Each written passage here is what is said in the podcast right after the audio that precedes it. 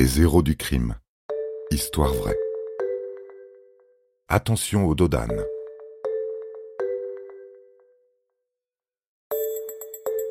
Vous êtes fasciné par les films de gangsters. Le Parrain, Les Affranchis, Scarface, Pulp Fiction n'ont plus de secret pour vous. Vous connaissez tout d'Al Capone et de Mérine. Bon, eh bien, préparez-vous à entendre les histoires criminelles les plus, comment dire, les plus embarrassantes, les plus consternantes et les plus pathétiques. Les criminels dont nous allons vous parler sont plus proches de Rantanplan et d'Avrel Dalton, le plus bête des frères Dalton, que de Pablo Escobar.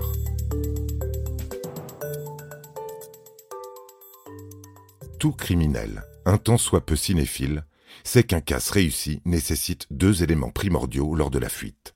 Un bon pilote, qui vous attend, et une voiture puissante, prête à aller vite et loin.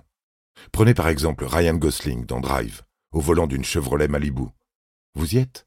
Bien. Maintenant, visualisez trois braqueurs sur le dos d'un âne, en train d'échapper à la police. Ce film-là, vous ne l'avez encore jamais vu. Les faits se déroulent en 2013, dans la petite ville de Juan de Acosta, en Colombie.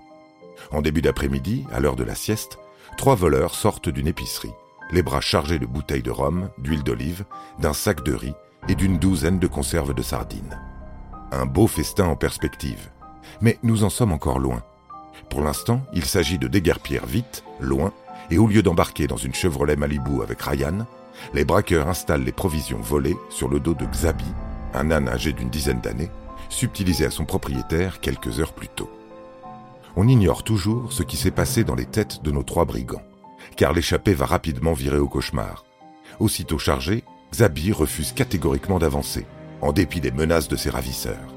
L'animal est aussi têtu que son cousin la mule, et lorsqu'il daigne enfin démarrer, il est lent. Très lent. Trop lent. S'il n'y avait que ça, ça irait. Mais Xabi ne peut s'empêcher de braire à la cantonade. Il est si bruyant qu'il réveille peu à peu toute la ville, ainsi qu'une patrouille de police, intriguée par le vacarme assourdissant. Dépités, les voleurs abandonnent la marchandise et s'enfuient à pied. Une décision qu'ils auraient pu prendre il y a un moment, car ils sont rapidement rattrapés et arrêtés. Quant à l'âne, il est d'abord retenu au commissariat pendant une dizaine d'heures, probablement pour un interrogatoire croisé avec les braqueurs, avant d'être enfin rendu à son propriétaire, qui lui promet qu'il n'aura plus jamais apporté du rhum ou des sardines. En dépit de son capital sympathie, on retient donc que l'âne batté n'est pas la meilleure option pour s'échapper d'un braquage. Non, le mieux, et n'en déplaise à Xabi, c'est encore d'avoir sous la main Ryan Gosling dans sa Chevrolet. Beaucoup plus rapide, nettement moins bavard. Vous avez aimé cet épisode? N'hésitez pas à le commenter, à le partager et à le noter. À bientôt pour de nouvelles histoires. Studio Minuit, créateur de podcasts addictifs.